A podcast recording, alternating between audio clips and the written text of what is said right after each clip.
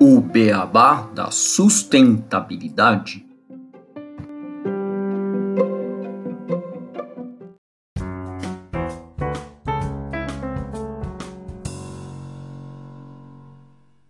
Olá, ouvinte do Beabá! Antes de mais um episódio, eu queria te contar que nós temos um site que é www.obeabadasustentabilidade.com.br. E lá, além de você ter mais informações sobre a gente, playlists por temas de assunto e até como nos contratar para palestras, você encontra informações de como pode nos ajudar a fazer um beabá cada vez melhor, com diversos planos e vantagens exclusivas. Entra lá e não esquece de nos dar as cinco estrelas, ativar o sininho e nos seguir nas redes sociais. Agora estamos até no YouTube. Um grande abraço da equipe do Beabá da Sustentabilidade. Bem-vindos ao podcast O Beabá da Sustentabilidade. Este é o episódio 124, Jeans e a sustentabilidade da moda.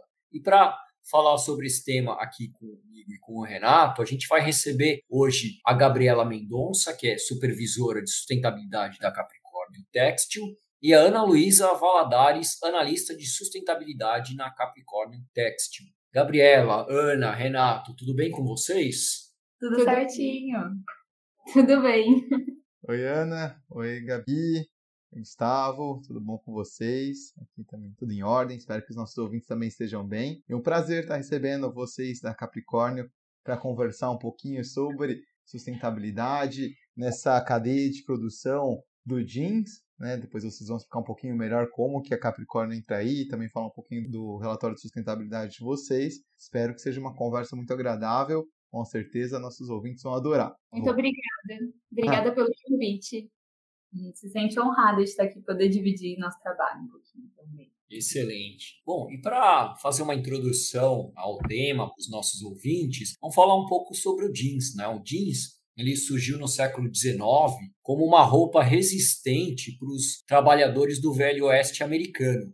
Com o tempo, ele foi ganhando popularidade e se tornou um símbolo de rebeldia e juventude.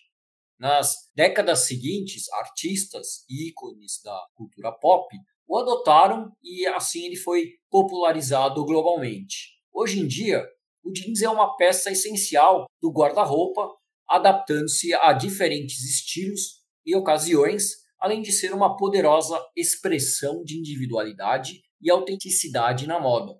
A produção de jeans tem diversas etapas, passando pelo cultivo do algodão, a colheita e o processamento do algodão, a fiação, a tecelagem, o tingimento e o acabamento. O jeans é uma indústria gigante que movimenta só no Brasil 8 bilhões de reais por ano. E o nosso país ele só perde para a China como o maior produtor de denim, que é o tecido que dá origem ao jeans, no mundo. Porém, toda essa cadeia e indústria fantástica da moda possui um grande impacto ambiental, desde a criação do algodão em fazendas onde tem que se tomar um grande ou enorme cuidado com o solo, o uso de água, a mecanização da colheita e a exploração de mão de obra, até o processo de produção das peças que passam por tinturas e lavagens que consomem quantidades bem elevadas de água, uso de substâncias potencialmente perigosas ao meio ambiente e que precisam ser manuseadas de forma correta. Isso, Gustavo. E um estudo de análise do ciclo de vida desenvolvido pela marca de jeans Leves em 2015, um estudo né, já tem aí quase 10 anos, mas acho que ele traz algumas contextualizações sobre esses impactos, indicou que para a produção dessa peça de roupa, a empresa consome cerca de 3.781 litros de água, ocupa cerca de 12 metros quadrados de terreno por ano e gera um depósito de nitrogênio e fósforo na água de 48,9 gramas de fosfato equivalente, além de possuir um potencial de liberação de gases de efeito estufa de 33,4 kg de CO2 equivalentes, contribuindo para o esgotamento dos recursos naturais, eutrofização dos corpos de água e aumento das mudanças climáticas. Por isso, pensar em todas as etapas da produção e trabalhar com transparência para a cadeia produtiva como um todo é algo de suma importância. E para trazermos as boas práticas da indústria e como é possível se trabalhar uma produção mais limpa, com inovação e impacto socioambiental, que vamos falar hoje com a Gabriela e com a Ana, que vão nos apresentar o relatório de sustentabilidade da Capricórnio Têxtil. Bom, para começar, já chamando as duas aqui para conversa, a gente trouxe uma introdução bem rápida né, sobre a cadeia, alguns dados, mas acho que seria legal aí, Gabi ou Ana, é, vocês nos apontarem onde a Capricórnio entra em toda essa cadeia de produção do jeans e explicar melhor as diferenças entre jeans, denim, o produto que vocês fabricam. Perfeito, Renato. Explicando um pouquinho sobre a Capricórnio, a Capricórnio Têxtil é uma tecelagem de denim, que é o tecido precursor do jeans, e nós somos consideradas a segunda maior indústria produtora de denim daqui do Brasil. Nós temos como responsabilidade desde a compra das plumas do algodão nas fazendas até a entrega final do tecido aos clientes.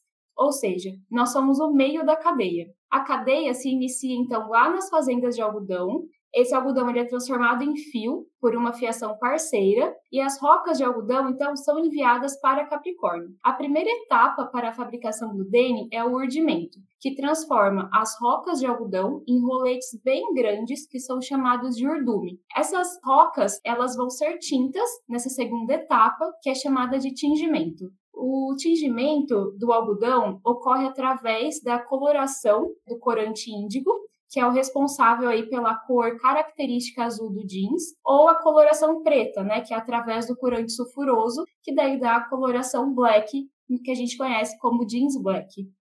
Depois, a próxima etapa é conhecida aí como coração da tecelagem, pois através do tecimento do fio é que se constrói o tecido denim a partir do batimento nos teares. A última etapa é conhecida como acabamento, em que são realizados os beneficiamentos no tecido, como brilho, estabilidade de largura, pré-fixagem, desengomagem, entre outras. Assim que termina esse processo, o tecido passa pela área de qualidade e revisão. Então, como podem perceber, nós somos uma parte complexa da cadeia, em que existem diversas etapas de processos para então o tecido ir para confecções, facções de costura e as lavanderias para depois chegar nas lojas. Somos exatamente o meio da cadeia. Temos o antes, que engloba toda a produção de fios, sejam eles sintéticos, naturais ou artificiais, e os produtos químicos, que também são utilizados no processo, e temos todo o depois, até o jeans estar na vitrine das lojas.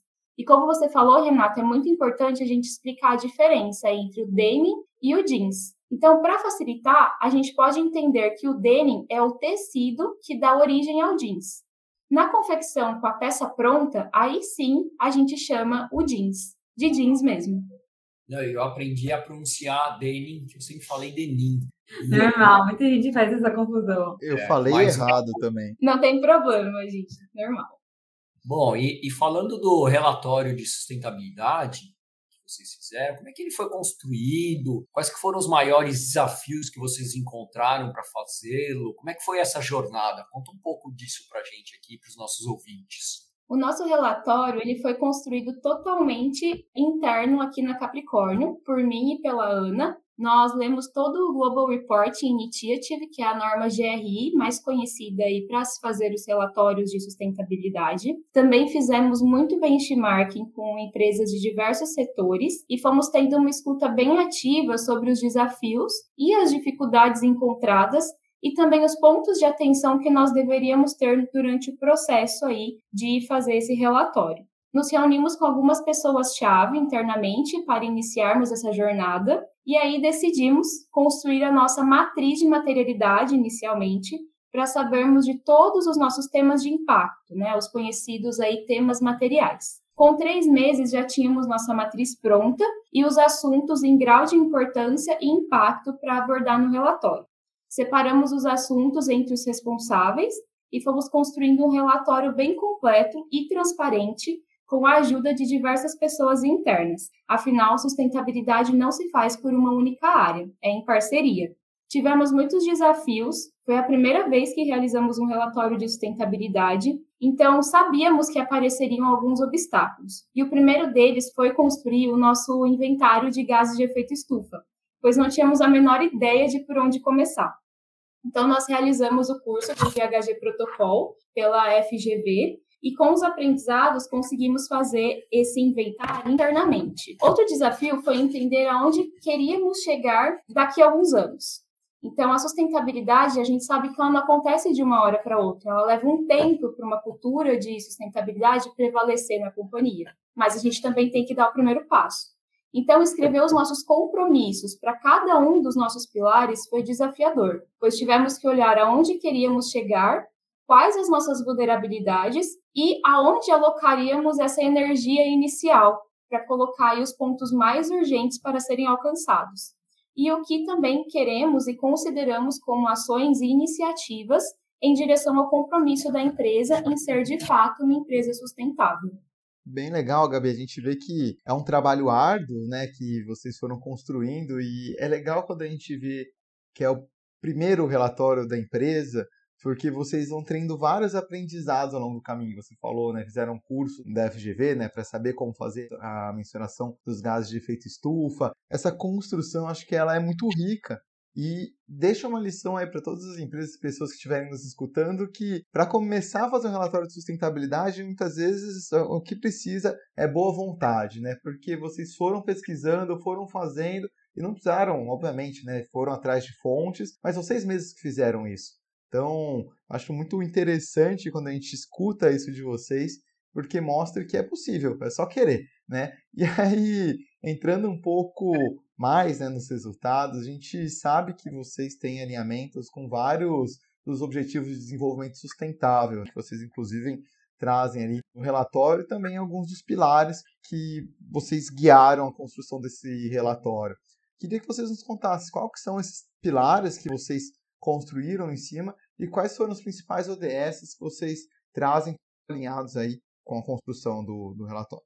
No nosso relatório, a gente começou dividindo então em três pilares, que são os nossos pilares do movimento para a sustentabilidade. São produção, governança e comunidade. E aí a gente abraça então nove dos ODS da ONU. E eles, a gente abraçou alguns temas que a gente acha que a gente deve dar um pouco mais de prioridade, lembrando que, claro, todos são importantes, mas que a gente consegue ter algumas ações voltadas especificamente para eles. Então, o ODS 3 foi um que a gente abraçou vida saudável, focando sempre em qualidade, bem-estar, incluindo, claro, saúde mental, né? Não podemos deixar esse tópico de fora. O ODS 4, educação de qualidade. Então, o fomento à educação, ele é uma pauta, assim, muito importante na Capricórnio. E ela incentiva sempre, tanto financeiramente, quanto dentro da empresa, né, com rotina de treinamento, de qualificação mesmo, então isso é muito legal. No ODS 5, em igualdade de gênero, a gente sabe que, infelizmente, isso não é uma realidade, né, igualdade de gênero, então a CAPRI tem tentado trabalhar esse tema cada vez mais, né, voltar ações também, para a gente conseguir dialogar, trazer isso para o dia a dia das pessoas que estão ali, é, o ODS 6, água e saneamento também. Então, ações para disponibilidade e também manejo sustentável da água. A gente considera ela uma das principais matérias-primas. A nossa relação direta com a água é com alto consumo nos processos, né? Então, a indústria têxtil consome muita água, o processo do tingimento do jeans, principalmente, consome muita, muita água. Então, a gente tem esse alto consumo e a gente tem uma preocupação na diminuição desse número, né? Então, tratamento de efluente também é um dos nossos compromissos. A gente trata essa água para devolvê-la com qualidade, de onde a gente retirou. Ações de reuso também, né? entre outros. O ODS 8, então, a gente traz o trabalho digno e crescimento econômico. Então, crescimento econômico sustentável né, e trabalho digno, é, com o objetivo de promover emprego pleno, proteção de direitos trabalhistas, aumentar também produtividade com novas tecnologias, inovação também podemos deixar de fora.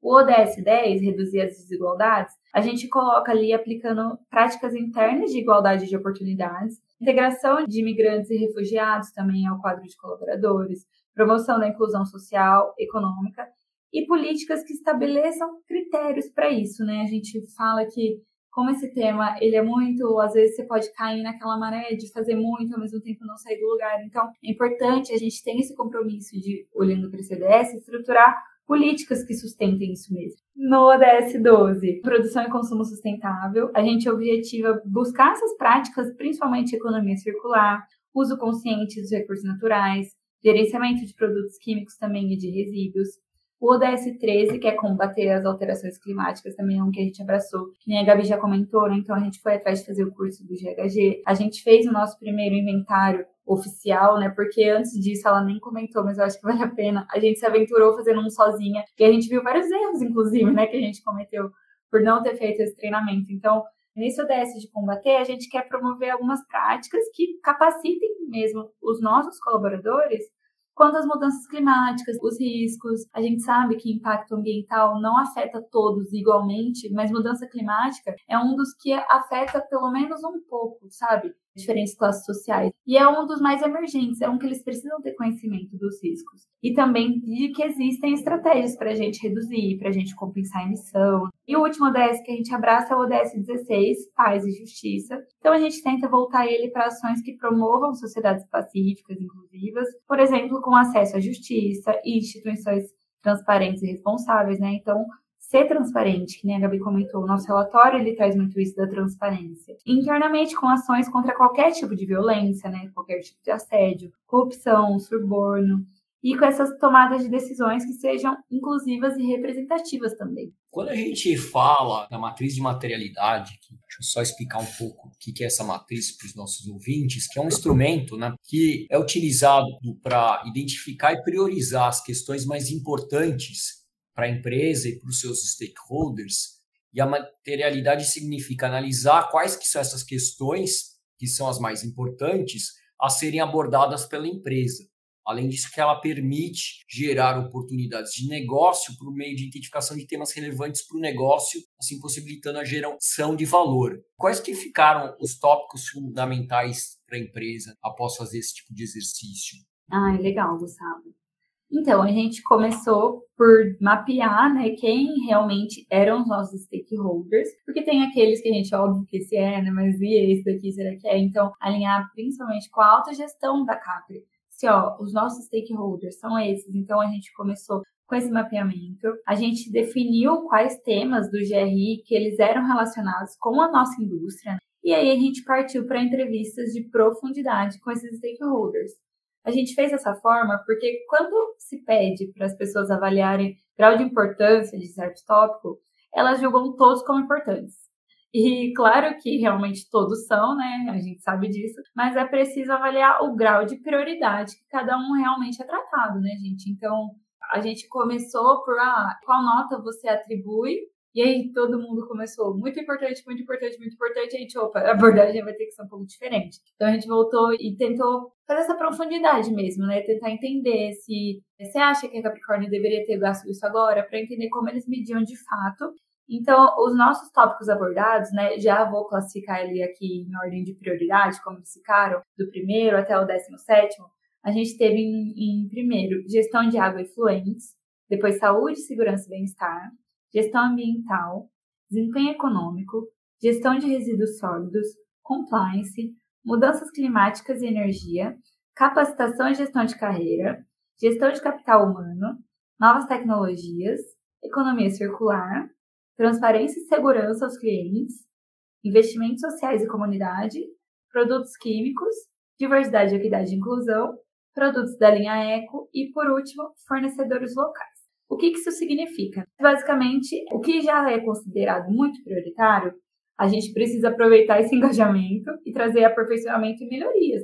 Então, por exemplo, a gente viu ali gestão de água fluente, saúde, segurança e bem-estar, gestão ambiental, são tópicos que as pessoas já dão prioridades. Então, vamos aproveitar isso e conseguir extrair o máximo de oportunidade que a gente consegue. E o que ficou ali no último isso significa que ainda não tem um grau tão grande de prioridade. Então a gente precisa trabalhar muito no engajamento desses temas, porque são, sim, indispensáveis né, a serem trabalhados quanto à sustentabilidade da empresa. Então a gente brincou interno que o que ficou por último é o que a gente tem que bater mais na tecla, tem que voltar mais o tema, para as pessoas, sabe, com, começarem a olhar para isso também com prioridade. Então, os nossos três últimos ali foram diversidade, equidade e inclusão, os produtos da linha eco e fornecedores locais. Então, a prioridade desses tópicos também. A gente almeja que eles estejam em outra posição na nossa próxima matriz, por exemplo. Legal, Ana. Eu estou até olhando aqui, né, para acompanhar um pouco a matriz. Então, acho bem legal quando a gente começa a ver que conversa um pouco as informações que são conhecimento comum aí das pessoas, né, dos impactos, que a indústria têxtil tem e que são prioridade de fato para vocês, né, aí na matriz de materialidade. E aí eu havia perguntado anteriormente sobre os pilares, acho que seria legal a gente entrar em um por um, porque a gente falou, né, governança, produção, comunidade, entendendo um pouco essa questão de governança, principalmente a parte de fornecedores, e você fala muito de transparência. Como que vocês trabalham essa transparência tanto com os clientes quanto com a gestão de fornecedores e quais são os principais riscos né, que a gente encontra nesse tópico de governança? Sim, Renato. A nossa governança ela é muito eficaz.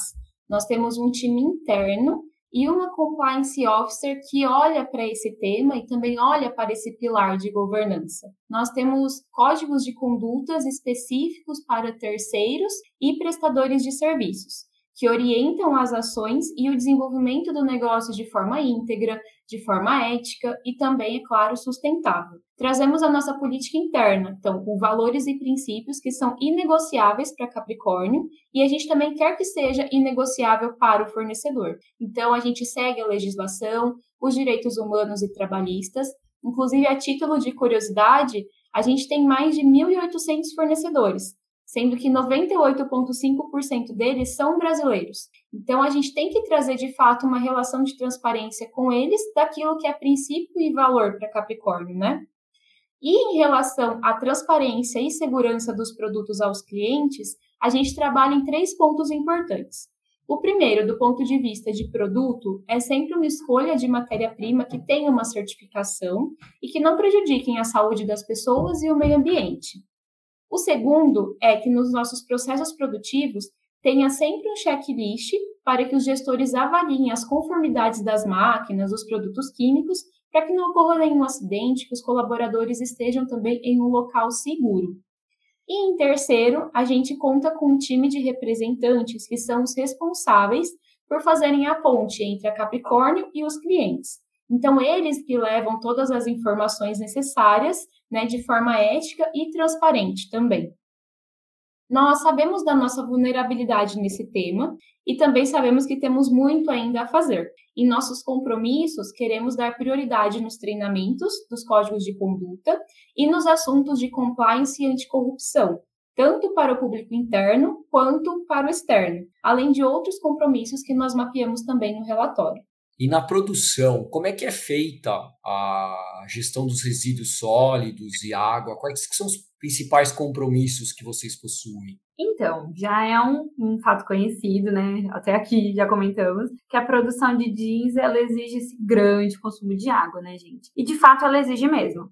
Então, o principal indicador que hoje a gente monitora na gestão de consumo de água é um indicador de quantos litros a gente está utilizando a cada metro de tecido que é acabado no processo de beneficiamentos que a Gabi comentou. Então, a gente também tem uma estação de tratamento de efluente própria para esse efluente industrial que é gerado no processo. Porque, claro, né, gente, esse grande consumo ele vem proveniente principalmente do processo de tingimento e ele sai ali na tonalidade do jeans mesmo. A gente brinca naquele corante índigo bem pigmentado, aquele azul escuro. Então a gente trata esse fluente internamente, a gente tem uma estação para isso.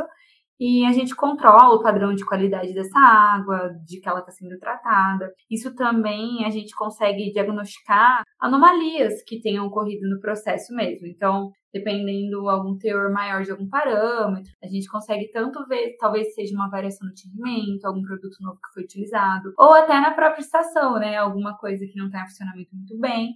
Então, a gente consegue também medir esse grau de atendimento, digamos assim, né, da nossa ética. A gente também tem na fábrica algumas ações de captação de água da chuva. Então, a gente tem ali essa água da chuva captada e que ela é utilizada em toda a irrigação de áreas verdes e também o reuso em alguns processos da nossa produção mesmo. Então, por exemplo, no processo de acabamento, a gente tem um circuito fechado de reuso de água, e a água foi o nosso tópico prioritário na matriz de materialidade. É um tema que a empresa já possui engajamento e ela já direciona ações. A gente precisa que sejam cada vez mais ações, que esse engajamento não se perca e que essas ações saiam do papel, né? Então, basicamente, trabalhar para esse engajamento todo não morrer e para a gente continuar tratando isso como uma matéria-prima, continuar olhando para esse tema com o grau de importância que ele de fato tem. E em resíduos sólidos, a gente tem então centrais de gerenciamento de resíduos. A nossa geração de resíduos em 22, ela fechou em 1.500 toneladas. É muita coisa. E disso tudo, desses resíduos todos, apenas 30% foram reciclados. A gente ainda tem muito a evoluir nesse ponto. E o nosso resíduo de maior quantidade, também acho legal falar, porque às vezes o pessoal imagina, ah, indústria têxtil, né? Eles geraram tudo isso de apara, de retalho. Não, é o lodo químico, que é, inclusive, gerado no processo de tratamento do nosso efluente. E a gente já busca algumas alternativas de colocar em prática a economia circular com esse resíduo, que é o nosso maior volume mesmo. Também acho legal, para vocês terem uma ideia, isso também está no relatório. A gente gera em torno de 60 toneladas mês desse resíduo, então ele é realmente muito volumoso.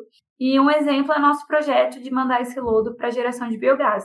A gente mandou isso para teste, o resultado foi positivo, ele tem potencial para geração de biogás. A gente até escreveu um artigo sobre isso, com os resultados.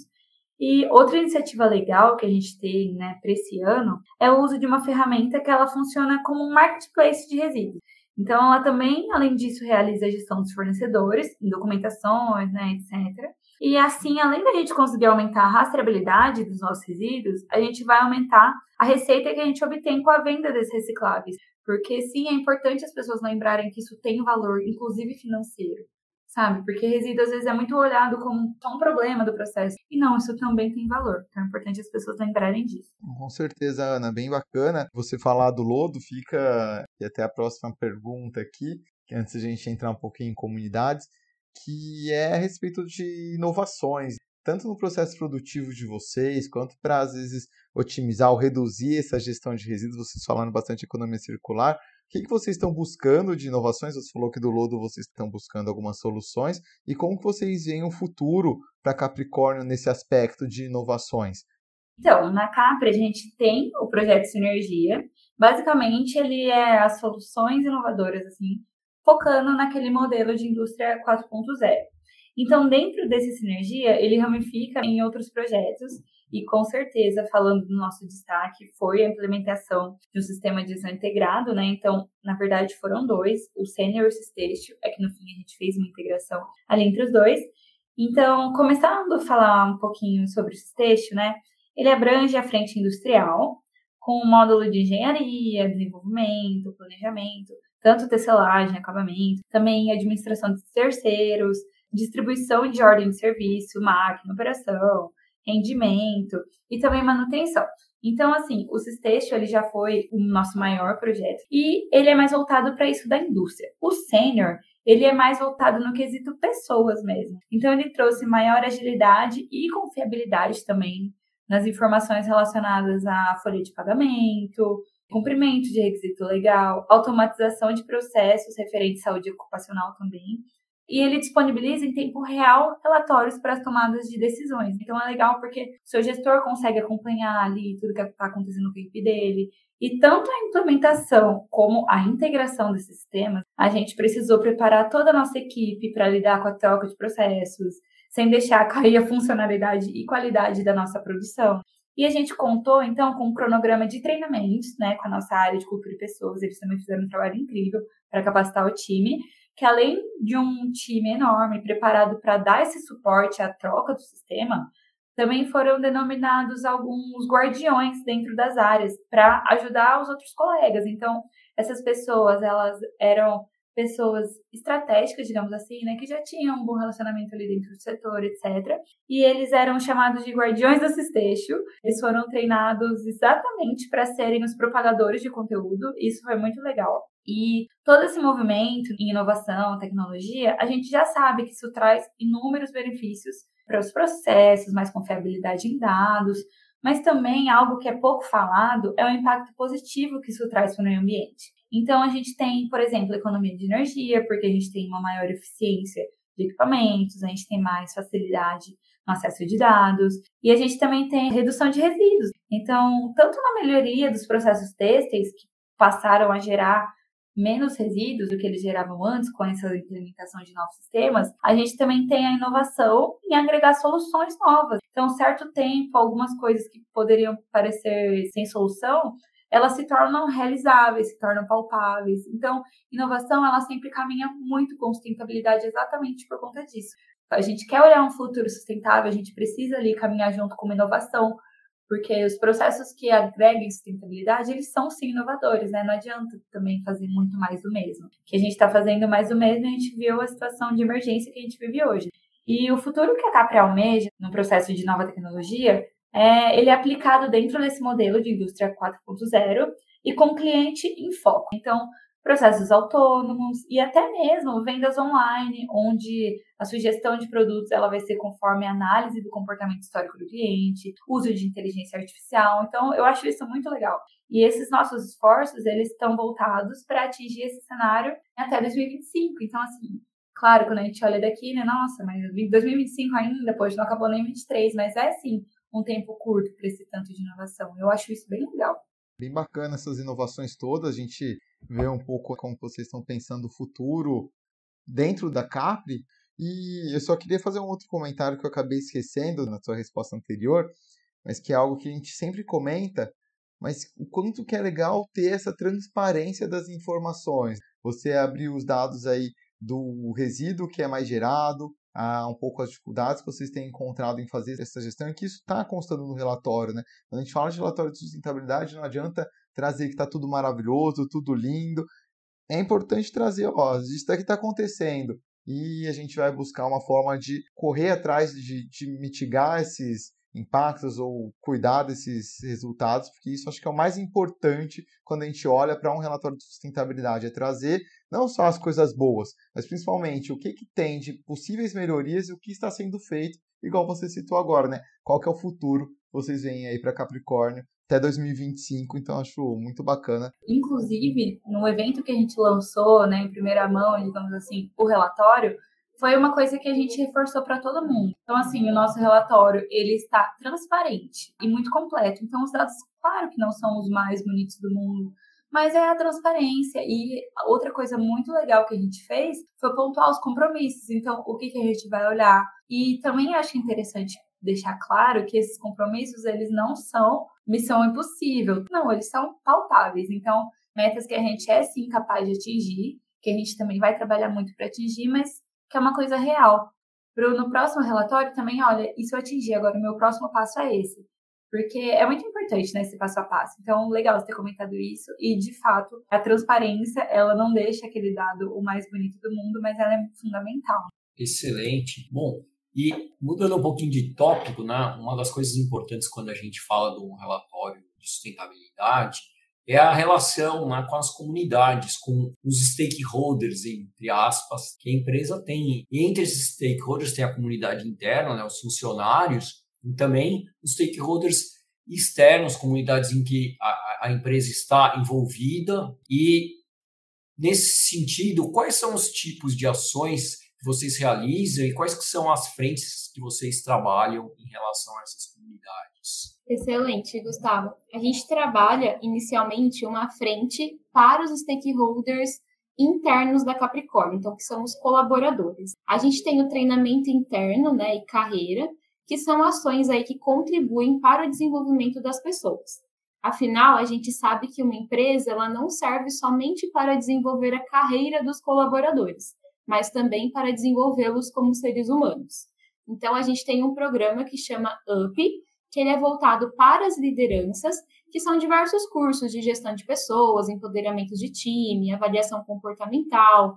Então, a gente tem um lema que é aprender, desaprender e reaprender. Então, isso é sempre aplicado dentro do UP. Nós temos um outro programa UP também, que é voltado aí para os colaboradores em geral, onde são disponibilizados outros cursos, que são mais ações contínuas e diversas também para o desenvolvimento individual. Nós temos o Capri Up, que é o nosso incentivo à educação, em que a Capricórnio ela apoia financeiramente o desenvolvimento desejado dos colaboradores. Então aí abrange desde um curso técnico até uma pós-graduação, um MBA, algum aperfeiçoamento que o colaborador quer realizar. A Capricórnio ela arca com até 50% do valor do curso porque a gente entende que a dificuldade financeira ela é protagonista, né, na hora de dar continuidade aos estudos ou de iniciar um estudo. Então, esse apoio por parte da empresa é essencial, é fundamental e está ao nosso alcance, né? Então, no ano de 2022, a gente teve 280 colaboradores contemplados com esse incentivo à educação. E, além disso, A gente também teve um curso técnico têxtil, em parceria com o Senai Francisco Matarazzo, que capacitou 47 colaboradores. O curso ele foi presencial nas unidades Fabris tanto de São Carlos quanto de Bragança Paulista, e aos sábados a empresa ofertou um transporte gratuito para as atividades práticas na planta do Senai em São Paulo. Então, nós tivemos muitas ações voltadas aí ao treinamento interno e carreira no ano de 2022. Agora, olhando para os stakeholders externos, né, nós tivemos algumas ações sociais, como campanhas do agasalho e também doação de cobertores. Como compromissos, a gente tem aí para o ano de 2023 e 2024 olhar com mais dedicação e realizar de fato um impacto positivo para a sociedade, pois sabemos que esse também é um papel das empresas privadas. Com certeza, Gabi, a gente sabe do trabalho que vocês fazem para capacitar os funcionários, isso é muito bacana e legal, né, que vocês tenham esse olhar também para a comunidade externa, né, as pessoas que estão no entorno das fábricas da Capricórnio e fazendo essas ações de apoio social, que isso é muito importante, afinal, na minha visão, as empresas elas têm esse dever de trazer um retorno positivo para a sociedade onde ela está inserida, na maioria das vezes além da geração de empregos, né, a gente tem essa capacidade muito grande de fazer essa transformação. E a gente participou ano passado de uma ação aí interna de vocês de capacitação, né? A gente achou super bacana ver todos os funcionários muito engajados falando de sustentabilidade, participando, interagindo, então isso foi muito legal e mostra né, a preocupação que vocês têm em trabalhar todos os funcionários, desenvolver em diversos aspectos, né, com treinamentos, capacitações, então isso é muito legal e gostaria de parabenizar vocês aí por todo esse trabalho de construção do relatório que a gente sabe que é um esforço e imagino que vocês já estejam preparando aí, começando a aquecer os motores para a construção do próximo relatório. Mas antes da gente encerrar e para as nossas curiosidades, eu queria que vocês fizessem algumas considerações finais aí sobre toda essa construção, sobre todo esse trabalho e depois encerrar aqui com chave de ouro essa nossa conversa. Sim, acho muito importante a gente fazer esse fechamento contando um pouco de uma vulnerabilidade que a gente se encontrou realizando esse relatório de sustentabilidade, né, pela primeira vez. Então, nós enxergamos como uma dessas vulnerabilidades a parte de diversidade, equidade e inclusão nós entendemos que a gente precisa aí ter uma maior preocupação, principalmente com a diversidade de gênero no dia a dia e também nas cadeiras de liderança, que de fato seja uma liderança representativa e que as tomadas de decisões sejam feitas por esse grupo representativo. Nós colocamos diversos compromissos para esse ano de 2023 e 2024 com esse tema. Então, ter um centro de diversidade, criar uma política e uma cartilha de diversidade, equidade e inclusão e também montar um grupo de afinidades com os embaixadores internos. Mas também a gente tem que ir além disso. A gente tem que conscientizar e sensibilizar e entender também que o respeito é para todo mundo. Então, essa é a ideia, né, para esse próximo ano aí do relatório, para o relatório de 2023, de trazer como que a gente está trabalhando essa sensibilização. Porque, de fato, foi um ponto que foi muito vulnerável de tocar durante o relatório, que a gente parou e pensou, poxa, está faltando muita coisa para esse tema, né? O que, que a gente pode fazer? O que, que a gente tem condição de fazer? Olhar para a nossa realidade claro, né? Porque a gente tem que fazer dentro das nossas realidades, mas também não deixar de fazer. A gente tem que dar o um primeiro passo para esse tema também. E algo que eu também queria comentar é que, assim, o pessoal que está ouvindo e às vezes, ah, não. Poxa, como que eu começaria? Eu não tenho ação para tanto. Começa. Porque você conhecer o seu cenário já é o primeiro ponto. Você conhecer o que, que você pode melhorar. Nossa, mas isso daqui tá muito feio. Como que eu vou publicar? Publica! Porque pelo menos você está sendo transparente e colocando no radar ali, tipo, nossa, por que, que eu tô achando isso um dado que eu não queria publicar? Então vamos olhar para isso, vamos mudar isso. E relatório é uma coisa que as empresas, né, quem já está listado na B3, principalmente, empresas de capital aberto, eles são obrigados a publicar, só que é uma ferramenta que, às vezes, eu sinto que o potencial dela é pouco explorado, sabe? Porque, assim, ele abre porta para tanta coisa, ele traz tanta coisa, né? É um livro aberto que você consulta exatamente o que você quer. Você lê as vulnerabilidades, que né, a Gabi comentou, de uma empresa ali, você tá lendo, sabe? Não foi algo que você escuta uma conversa torta. Você tá lendo, você tá aprofundando, você tem ali no final a possibilidade de entrar em contato. Então, assim, tanto para as pessoas de explorarem mais relatórios, principalmente daquilo que elas consomem. Por exemplo, jeans, né? Uma coisa que todo mundo tem no guarda-roupa. E assim, vamos investigar então quais são as características dessa cadeia, né? E não só isso, tantas outras, as distribuidoras de energia, as geradoras de energia, né? Tem tantos mercados para a gente explorar que a gente não sabe o que tem por detrás, né? E às vezes essa informação ela está relatada, a gente só não está procurando. Então, tanto para o pessoal procurar mais, quanto para o pessoal dar a cara e publicar também, sabe? Com certeza, Ana e Gabi, acho que fica bem bacana a gente escutar isso de vocês sobre as transparências, sobre a importância do relatório. A gente já falou um pouquinho aqui sobre isso. E legal vocês ressaltarem a parte da diversidade. De fato, extrema importância que a gente comece a conversar mais, né? E vocês trazerem isso como uma vulnerabilidade mostra que vocês estão querendo agir em cima. Eu só queria adicionar um comentário à fala da Ana que também não, não precisa esperar que venha da direção essa ordem. Acho que como pessoas, empresas são feitas de pessoas.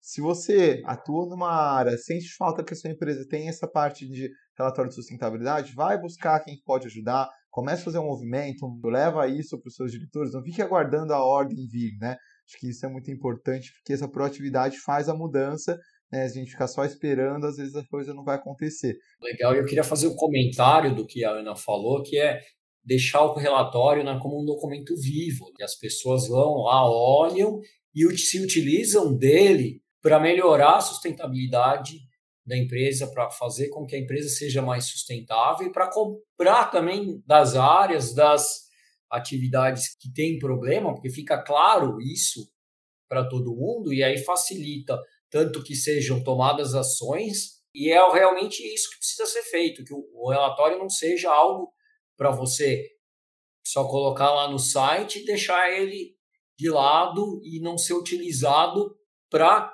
realmente trazer melhoria no que é relacionado à sustentabilidade empresarial. Né? Então, é, é realmente um guia, um relatório que precisa ser usado. E é bem legal vocês darem esse tipo de exemplo aqui para os nossos ouvintes. Bom, antes de encerrar, a gente vai fazer uma rápida sessão de curiosidades que a Ana e a Gabi trouxeram aqui para a gente sobre o jeans.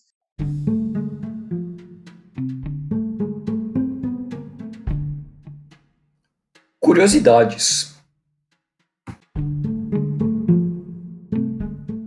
Primeira curiosidade que a gente vai trazer é sobre a linha Ecodenim que a Capricórnio ela trabalha, que engloba aí tecidos que tenham algum atributo sustentável. Esses atributos eles são divididos em três pilares, que são circularidade, em que entram aí os fios feitos a partir de aparas e retalhos de denim e de malhas de confecção, e também o fio de poliéster, que ele é feito a partir da garrafa PET, a gente tem também um outro pilar, que é o de fibras ecológicas, onde entra o tencel, que é o substituto sustentável da viscose, e o cânhamo, que eu vou falar um pouquinho mais para frente sobre ele. E o último pilar é o de processos sustentáveis. Então engloba aí uma economia de água e de energia para o cliente durante as etapas de lavagem. Voltando agora para falar um pouquinho do cânhamo, essa fibra ela é proveniente do caule da planta cannabis sativa e ela contém menos de 0,3% de THC. Então, essa é uma das diferenças entre o cânhamo e a maconha. Existem diversas outras, como formas de plantio, de irrigação, de tudo. Segundo estudos, o cânhamo ele pode elevar a vida útil de uma peça de roupa em até duas a três vezes devido à resistência dessa fibra. Ela também não encolhe resiste à formação de bolor e mofo, porque ela possui algumas propriedades bactericidas. É uma cultura que exige baixa aplicação de herbicidas e menos água, além de ter elevada capacidade também de adaptação ao clima, né?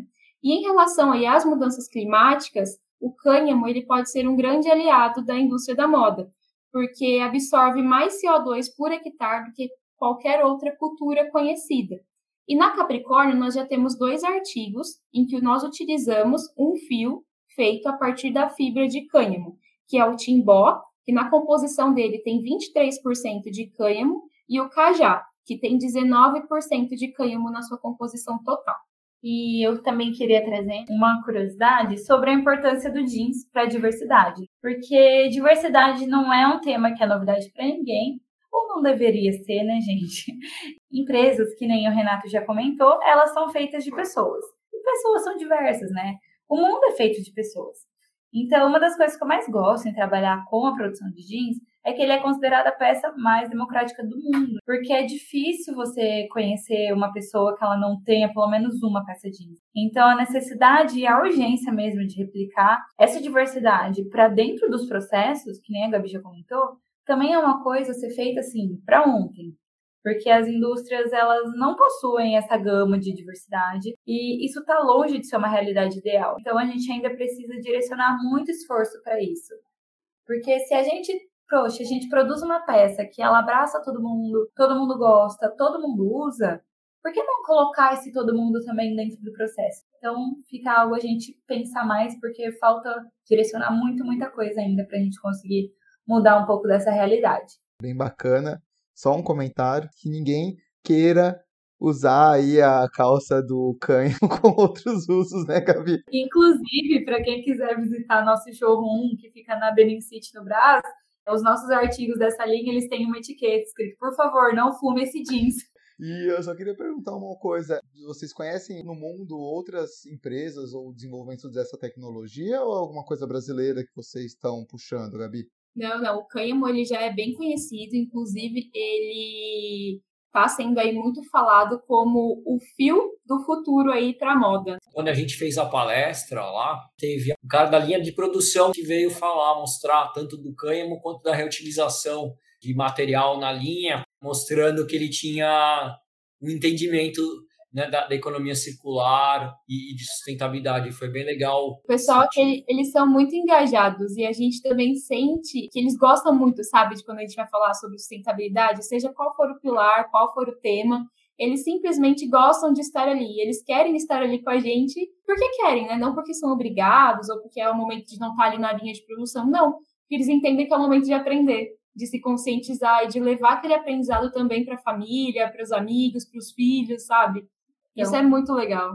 E só mais um comentário adicional também da curiosidade que a Ana trouxe. E aí, somada, né? A gente tendo uma calça de cânhamo, jeans super diversa, com materiais diversos, isso tudo mostra a inclusão e diversidade né, da peça de jeans. Eu acho que isso é fenomenal. Realmente todo mundo tem usa uma peça de jeans. Então, trazer ele como uma chave aí para mostrar essa diversidade é muito interessante. Então, só queria agradecer aí, pessoal, a participação de vocês duas, da Capricórnio, por abrir esse relatório para a gente, por estar tá mostrando todos esses dados, informações, como foi a construção, tudo isso. Com certeza, nossos ouvintes vão gostar muito de conhecer e a gente fica sempre à disponibilidade para fazer outros materiais em conjunto, sempre bem-vindas. Muito obrigado a todos que nos escutaram. Até o próximo Beabá da Sustentabilidade. Muito obrigada, Renato, Gustavo. É um prazer estar aqui. A gente é super fã de vocês. E obrigada por abrir esse espaço aqui. Obrigada. Tchau, tchau, gente. Obrigada, gente, pelo convite. De novo, é uma honra estar aqui. Obrigada por abrir esse espaço, que a Gabi já comentou. E para todo mundo que escutou, tomara que tenha gostado e que a sementinha esteja plantada, né? Mais do que plantada. Então, obrigada, pessoal. Obrigado novamente a vocês em nome do podcast. E, como a gente sempre fala, que aqui o Beabá é sustentável. Até o próximo episódio do Beabá da Sustentabilidade.